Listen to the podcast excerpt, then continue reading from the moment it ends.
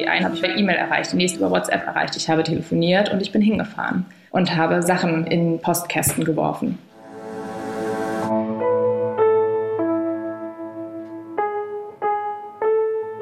Eltern ohne Filter. Ein Podcast von Bayern 2.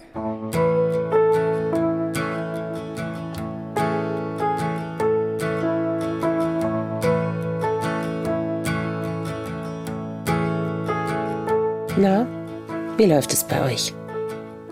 In den letzten Tagen habe ich so viele Elternmeinungen zum Thema Corona-Krise, Kitaschließungen, Schulöffnungen gehört. Ehrlich, mir schwirrt da immer noch der Kopf. Die meisten von uns haben aber wohl eines gemeinsam. Wir fühlen uns vom Staat ganz schön alleingelassen. Klar, die Situation ist ja auch echt grenzwertig. Viele haben keine Kinderbetreuung, müssen aber ihren Job im Pandemie-Office erledigen und irgendwie durchkommen. Und auf der anderen Seite ist da sicher bei vielen auch die Angst davor, dass sich die Kinder anstecken, wenn sie einfach wieder hingehen. Was für mich ganz individuell die Situation noch schwieriger macht, wir müssen unser Grundschulkind zu Hause beschulen oder zumindest ziemlich aufwendig beim Lernen unterstützen. Online-Lernplattform war überlastet, wir haben keinen Drucker. Ich sag's euch, diese Woche war gelinde gesagt eine echte Herausforderung. Und ich könnte da auch ziemlich schnell anfangen, auf die Lehrer und Lehrerinnen zu schimpfen. Aber ehrlich gesagt bringt das auch nichts. Wir müssen da jetzt gemeinsam durch. Das habe ich nach meinem Gespräch mit Grundschullehrerin Saskia begriffen. Sie ist als liniert kariert auf Instagram und in anderen Social-Media-Plattformen unterwegs und sie hat mir klargemacht, dass es auch für die Lehrerinnen gerade alles andere als optimal läuft. Ich bin Saskia, ich bin Lehrerin und heiße dementsprechend vormittags Frau Nichtseal und nachmittags heiße ich dann Mama und bin Mama von zwei Kindern. Die sind jetzt drei und fünf. Ich bin verheiratet und in meinen Lehrberuf so ein bisschen hineingestolpert damals und habe aber doch ganz interessante Nischen und Lücken für mich dort gefunden. Und darüber berichte ich und bin auch Kolumnistin über exakt dieses Thema. Genau, ach ja, und soweit ich weiß, bin ich 33 Jahre alt. Steht jemand so in meinem Ausweis, dann muss es bestimmen. Welcher Plan gilt denn für dich als Lehrerin ab demnächst? Denn hier in Bayern ist es ja wieder anders als bei dir. Ja, Plan ist ein gutes Stichwort. Wir haben jetzt halt so die Ansage bekommen, also ich bin ja Grundschullehrerin und in welchen Abschnitten und Stufen bei uns die Kinder wieder zurückkommen sollen. Und bei uns ist es so, dass, wenn denn alles so bleibt und die Zahlen so bleiben, ab dem vierten, fünften die vierten Klassen wieder zurückkehren, dann ab Mitte Mai die dritten Klassen folgen und vermutlich Ende Mai dann die zweiten, Mitte Juni dann die ersten Klassen, aber alles unter der Voraussetzung, dass die Entwicklung so bleibt, wie sie jetzt ist. Dann werden quasi immer nur halbe Klassen beschult. Zum Beispiel, es gibt unterschiedliche Modelle die eine Hälfte in der einen Woche, die andere Hälfte in der anderen Woche. Und für die, die eben gerade nicht in der Schule ist, egal in welcher Konstellation man das nun aufteilt, gilt verpflichtendes Homeschooling. Also auch wirklich, also das Wort Pflicht ist in dem Erlass, den wir bekommen haben, in diesem Leitfaden, sehr, sehr oft gefallen. Und das heißt, worauf wir uns auf jeden Fall einstellen, ist, dass wir zeitgleich eine Gruppe von Schülerinnen und Schülern in der Schule betreuen und eine Gruppe zu Hause versorgen müssen, so in den luftleeren Raum hinein, in der Interaktion auch mit den Eltern und gleichzeitig eine erweiterte Notbetreuung aufrechterhalten. Saskia ist Lehrerin in Hannover. Gerade macht ja jedes Bundesland seinen eigenen Plan, wann welche Schüler und Schülerinnen wieder in die Schule zurückkommen sollen. Wobei alle natürlich beobachten wollen, wie sich die Corona-Infektionszahlen entwickeln. Also eigentlich müssen sich fast alle Eltern von Schulkindern noch auf einen längeren Zeitraum mit Homeschooling einstellen. Zumindest abschnittsweise. Wie lief denn das Homeschooling bisher aus deiner Sicht ab und was hat gut funktioniert und was eher nicht so? Das ist eben sehr unterschiedlich. Ich denke und ich hoffe, sollten meine Klasseneltern dieses Interview hören, würden sie mir zustimmen. Ich denke, wir haben das gut hinbekommen. Wir haben sehr, sehr viel Rücksprache miteinander gehalten und es gab viel Information von meiner Seite aus.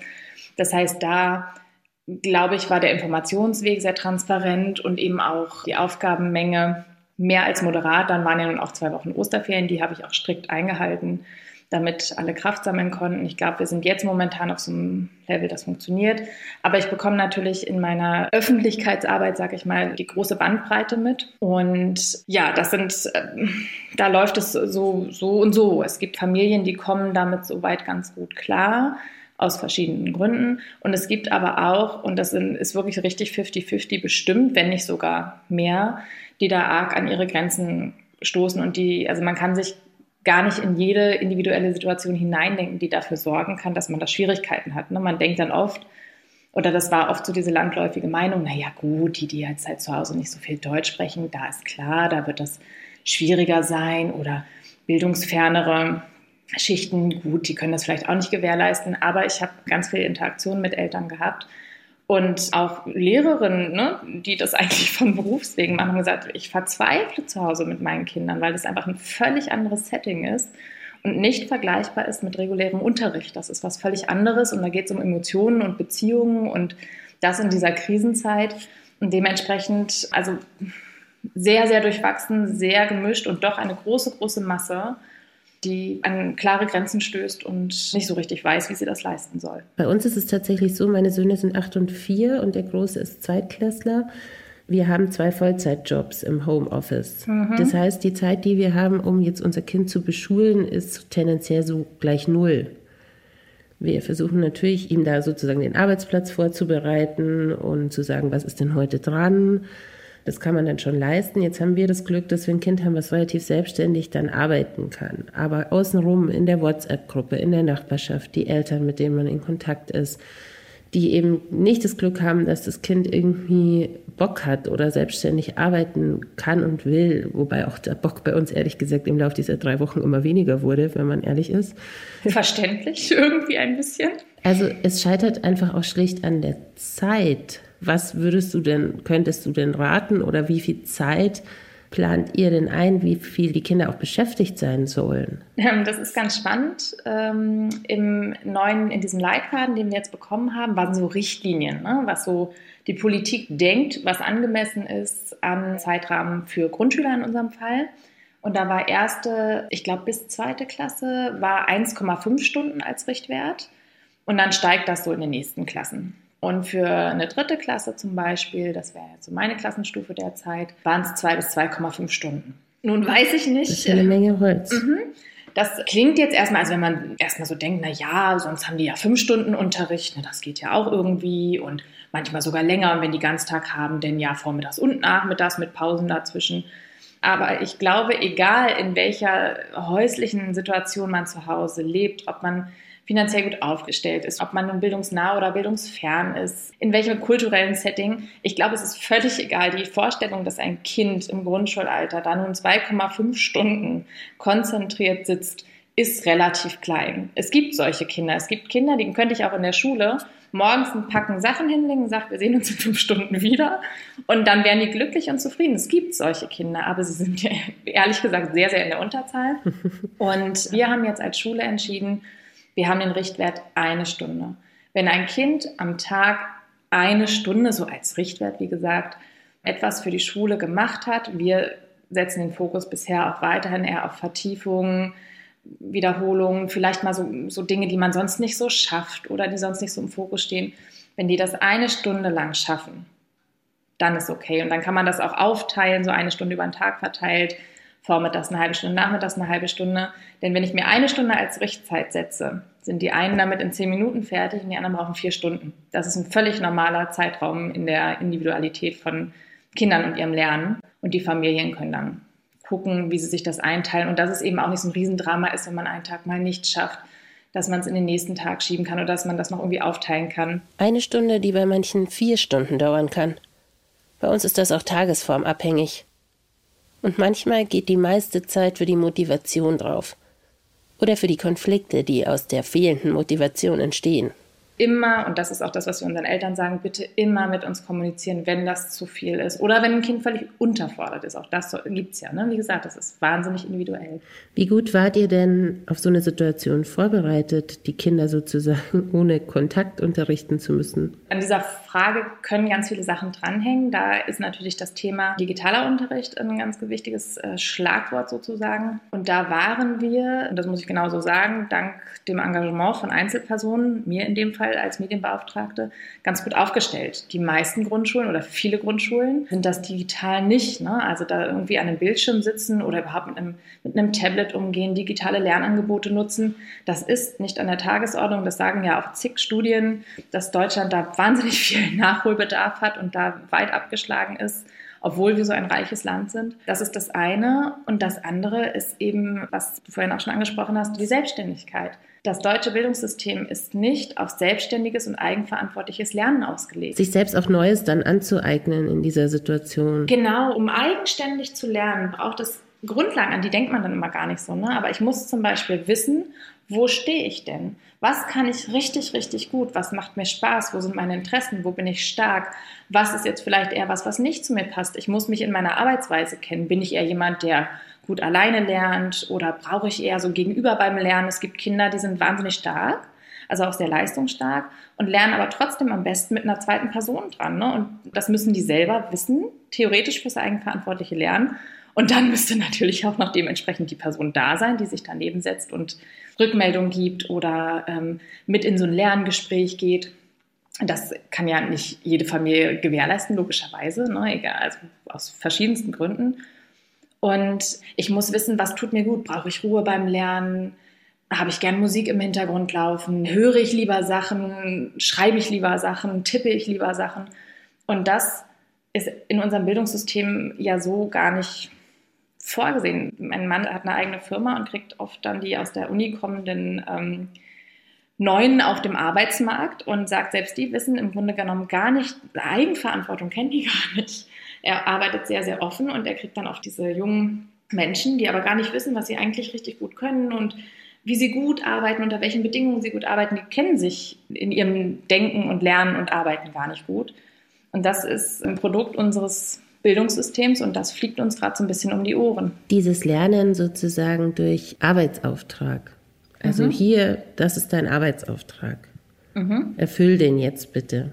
Genau. Das klappt ja schon von woanders. Natürlich kann ich äh, digital oder als Arbeitsblatt, das ist mir dann ehrlich gesagt auch schon egal, weil ich finde das jetzt nicht sonderlich fortschrittlich, das dann zu mailen. Also das macht es jetzt nicht digital. Ja.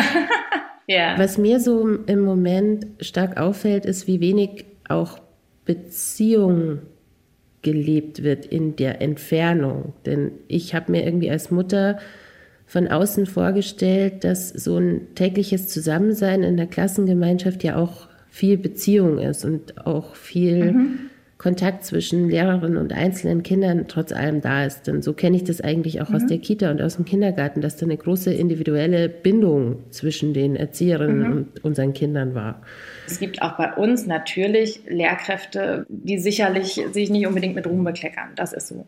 Aber ganz viel stecken da so Sachen dahinter. Also ich weiß von Lehrkräften, denen verboten wurde, Kontakt aufzunehmen, weil die ganzen Möglichkeiten jetzt Kontakt aufzunehmen, wenn man nicht zufällig ein Kommunikationsportal an der Schule hat, das wir jetzt zufällig haben, weil ich mich reingehängt habe, dass wir eins haben. Aber viele Grundschulen zum Beispiel haben das nicht und hätten da, darum folgende Möglichkeiten. Anrufe sind okay, E-Mail und WhatsApp dürfen wir offiziell nicht nutzen. Also laut Datenschutzverordnung darf man die nicht nutzen und es gibt immer noch Schulen, wo das auch weiterhin so verboten wird, ne, von obriger Stelle, dass wir das, also dass das nicht gemacht werden darf. Und dann ginge es nur über Anrufe. Ich verstehe durchaus Lehrkräfte. Ich zum Beispiel bin für zwei Klassen zuständig, meine eigene und ich bin neben Mathekraft in einer anderen Klasse, also durchaus auch mit Hauptfachverantwortung. Ich müsste mich also durch 40, 50 Familien telefonieren. Dass ich das natürlich nicht regelmäßig leisten kann, denn auch diese Lehrkräfte sitzen ja zu Hause mit Kindern und plötzlich im Homeoffice und, ne, und müssen mit dieser Krise klarkommen, privat. Das verstehe ich. Und die haben ganz oft die Ansage, oder mir haben wirklich viele geschrieben, dass sie das gar nicht dürfen. Dann gibt es natürlich wie gesagt, das, was ich eben schon angesprochen habe, die privaten Situationen. Man weiß ja einfach nicht, was los ist gerade. Also bei den Familien zu Hause auch. Ne? Wie die Kinder der Lehrkräfte mit der Krise umgehen, wie doll die Lehrkräfte für ihre eigenen Kinder da sein müssen, wie viel die hintenrum an irgendwelchen Organisationskram bewältigen müssen. Und tatsächlich auch bei mir, und ich arbeite ja wirklich, sagen wir mal, sehr kreativ und, und in vielen Bereichen bestimmt schon so ein bisschen anders. Als es dann hieß, die Schulen werden geschlossen, war mein erster Gedanke auch nicht, oh Gott, wie erreiche ich sie denn in den nächsten Wochen, sondern, oh Gott, ich muss Material mitgeben. Also selbst bei mir lief sofort dieser Film ab, Material, Bücher, Hauptsache Sie haben das. Danach können wir die Welt retten, aber erstmal Bücher bitte. Und dann zum Beispiel ist es auch wirklich ein, ein Rattenschwanz oder eine große Aufgabe, alle zu erreichen. Und ne? dann mhm. kriegt man bei den ersten fünf kriegt man irgendwie Nachricht, bei den nächsten zehn Familien nicht, weil die selber mit sonst was beschäftigt sind. Ich kenne jetzt so, also sowohl von meiner Öffentlichkeitsarbeit her, als auch hier privat, als auch sonst, keine Lehrkraft, die jetzt bewusst irgendwie sich rausgezogen hat und gedacht, oh, ist doch eigentlich ganz nett so. Die hatten alle mit irgendwas zu tun. Und ich kann immer nur ermuntern, wenn man als Mama da sitzt und sagt, was macht die denn jetzt eigentlich gerade so? Und sitzt die da etwa nur im Garten rum? Ich kann immer nur dazu ermuntern, dann macht man selber den ersten Schritt. Dann als Mama oder als Papa, wie auch immer, selber einfach sagen, wir wollten uns mal melden, kurz berichten, wie es uns geht oder wie es meinem Kind so und so geht. Wir würden uns freuen, von Ihnen zu hören. Bestimmt ist auch für Sie die Situation nicht leicht. Ne? Dann dann kriege ich als Lehrkraft was.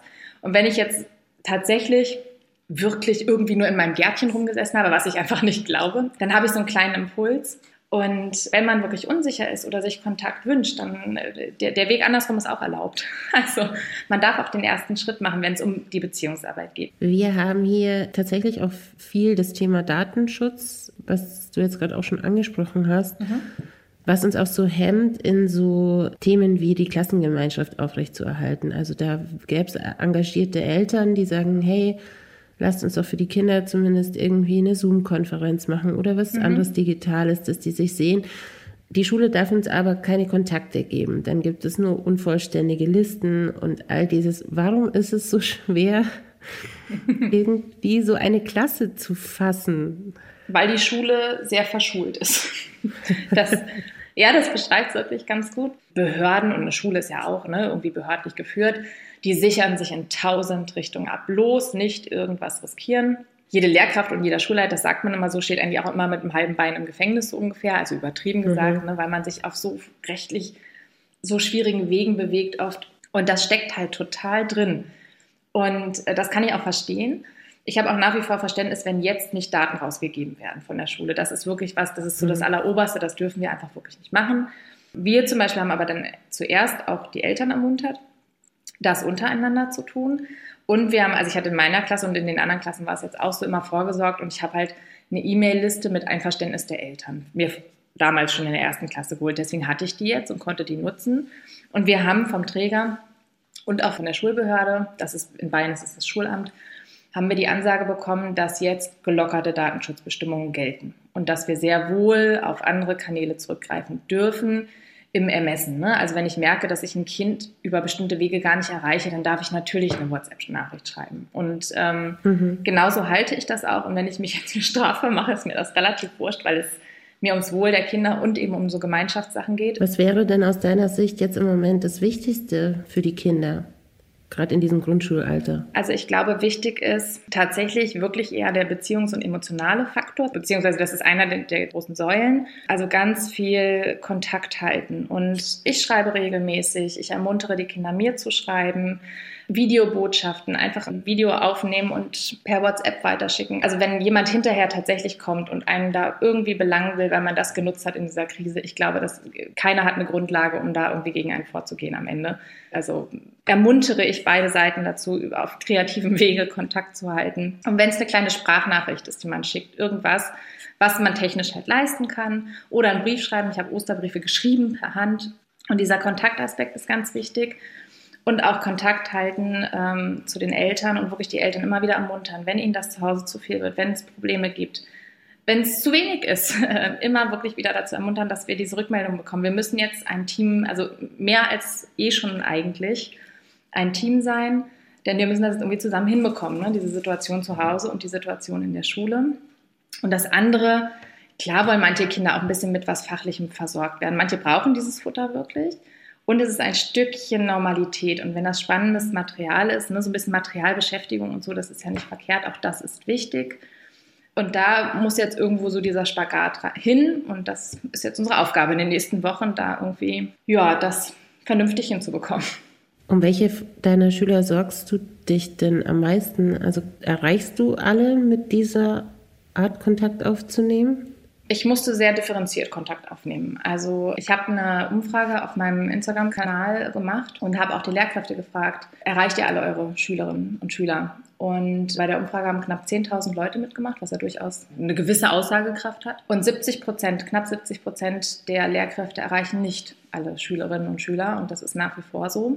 Und auch bei mir ich habe auch einen Teil nicht auf dem klassischen Weg Mail. Ne? Das war so der erste Mail. Da habe ich einige nicht erreicht, weil manche gar nicht mit WLAN ausgestattet sind. Wir haben Kinder in der Schule, die in Unterkünften für Geflohene untergebracht sind, wo es nicht mal WLAN gibt teilweise. Ne? Und das heißt, die kann ich auf digitalem Weg nicht erreichen. Also, also war das ein Weg, weil die einen hat über E-Mail erreicht, die nächsten habe ich über WhatsApp erreicht. Ich habe sofort eine WhatsApp-Gruppe gemacht. Eine, die ich leite, wo auch wirklich nur die Informationen von mir kommen. Und man kann da diese Broadcast-Listen machen. Dann schicke ich einmal quasi gesammelt an alle und die antworten mir dann einzeln sozusagen. Das war ein Weg. Darüber habe ich dann wieder ein paar mehr erreicht. Ich habe telefoniert und ich bin hingefahren und habe Sachen in Postkästen geworfen.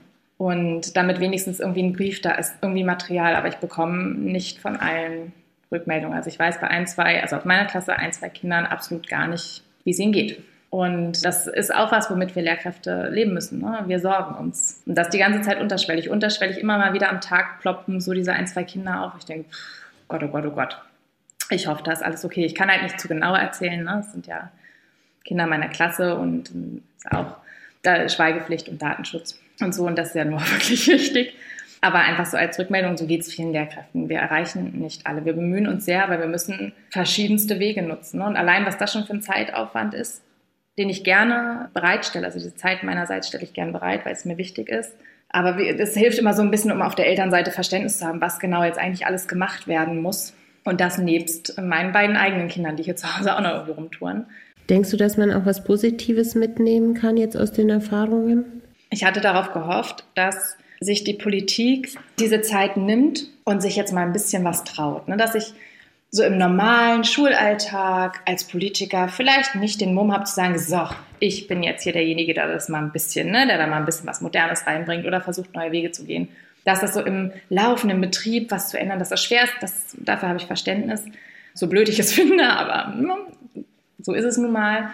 Ähm, aber ich habe wirklich sehr auf diese Zeit gesetzt und habe echt doch irgendwie gehofft, dass, dass so für diese paar Wochen, die uns da jetzt noch bleiben bis zu den Sommerferien, dass der Mut da ist zu sagen, Noten packen wir jetzt mal mhm. an die Seite. Es gibt jetzt Wichtigeres. Wie mit den Leistungen der Kinder im Homeschooling umgegangen werden soll. Ob es bis Ende des Schuljahres noch Noten für die Kinder geben wird. Auch das unterscheidet sich wohl von Bundesland zu Bundesland.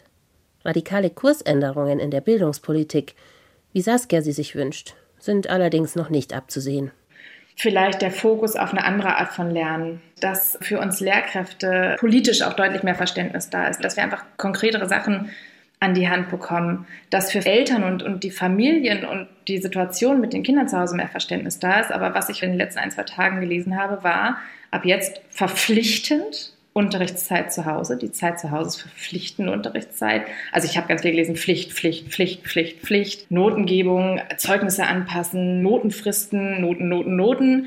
Also es ging nur um sowas und mich hat das wirklich getroffen, denn ich hatte Hoffnung, dass sie wenigstens jetzt in diesen paar Wochen, wo ihnen das bestimmt niemand angekreidet hätte, sich, dass sie sich in diesen paar Wochen getraut hätten, mal ein bisschen mutiger zu sein und einfach so Sachen, so diese ganzen Proforma-Sachen und Noten mal Noten sein zu lassen und zu sagen, es gibt jetzt Wichtigeres, schreiben Sie doch mal Berichtszeugnisse. Und ich hatte so ein bisschen die Hoffnung, dass wenn man das jetzt eben so alles probiert, dass dabei rauskommt, dass es auch ohne Noten gar nicht so schlimm ist. Und ich hatte so ein bisschen darauf gehofft, dass sich daraus so, so ein Aha-Effekt ergibt. Das, denke ich, kann ich mir ein bisschen abschminken. Das war echt niederschmetternd für mich, muss ich wirklich gestehen. Was ich aber glaube, und darauf hoffe ich, dass jenseits von politischen Entscheidungen verständlicher wird für die Gesellschaft, nicht für die Politiker offensichtlich, wie wichtig die Emotionen, die Bindungen, die Beziehungen in der Schule sind. Dass es viel mehr ist als Buch auf und los. Dass es eben viel mehr ist als, naja, vorne stehen und erklären kann ja jeder, ne, wie es immer so schön heißt, mhm. sondern dass es eine unfassbare Aufgabe ist, äh, Geduld zu haben, sich auf 20, 30 Individuen einzustellen, die unter einen Hut zu bringen, miteinander kommunizieren zu lassen, miteinander lernen zu lassen. Und ich hoffe, dass bei ganz vielen Eltern auch und eben, wie gesagt, auch gesellschaftlich ein bisschen klar wird, was eigentlich alles fehlt, wenn das Schulgebäude zu ist und dass es nicht der Lernstoff ist, der einem vorrangig fehlt, sondern ganz, ganz andere Sachen. Und vielleicht ist es ein bisschen eine Chance hinterher für Lehrkräfte und Eltern zusammenzuwachsen. Also das ist so ein bisschen das, was ich jetzt auch weiterhin austragen werde. Wenn politisch das Ganze weiter so schwierig läuft oder die sich da nicht trauen, dann ist es zumindest für uns Lehrkräfte und Eltern jetzt die Chance, jetzt mal endgültig so als Team zusammenzuwachsen. Das, was im Schulalltag in diesem ganzen Gewurschtel oft so schlecht funktioniert, das ist ja wirklich leider eine große Baustelle, diese Beziehung zwischen Eltern und Lehrkräften, dass die jetzt vielleicht eine Chance bekommt und dass ich Lehrkräfte ermutige, ganz viel Kontakt zu halten, dass ich Eltern ermutige, geben Sie es zurück. Ich, das Einzige, was uns jetzt bleibt, ist dieses Miteinander. Die Politiker und Politikerinnen sind offensichtlich nie so in der realen Welt angekommen, aber wir können das jetzt gemeinsam irgendwie, können jetzt zusammenwachsen und darauf hoffe ich sehr. Das ist doch ein schönes Schlusswort. Ja. Dann bedanke ich mich bei dir fürs Gespräch. Sehr gern. I stop and wonder how this happened after all. It's been coming. So what should we do? Do you think we can end this contest? Take each other's hands and get back to the surface. Then let's quit this contest and get back to the surface. Eltern ohne Filter ist ein Podcast von Bayern 2. Die Redakteurin dieser Folge war Antonia Arnold. Produziert hat Henriette Hirschberger. Und nächste Woche, da werdet ihr Bettina kennenlernen. Die hat zwei Töchter unter drei Jahren und sie ist blind. Eine Elterngeschichte, die meinen Horizont mal so richtig erweitert hat.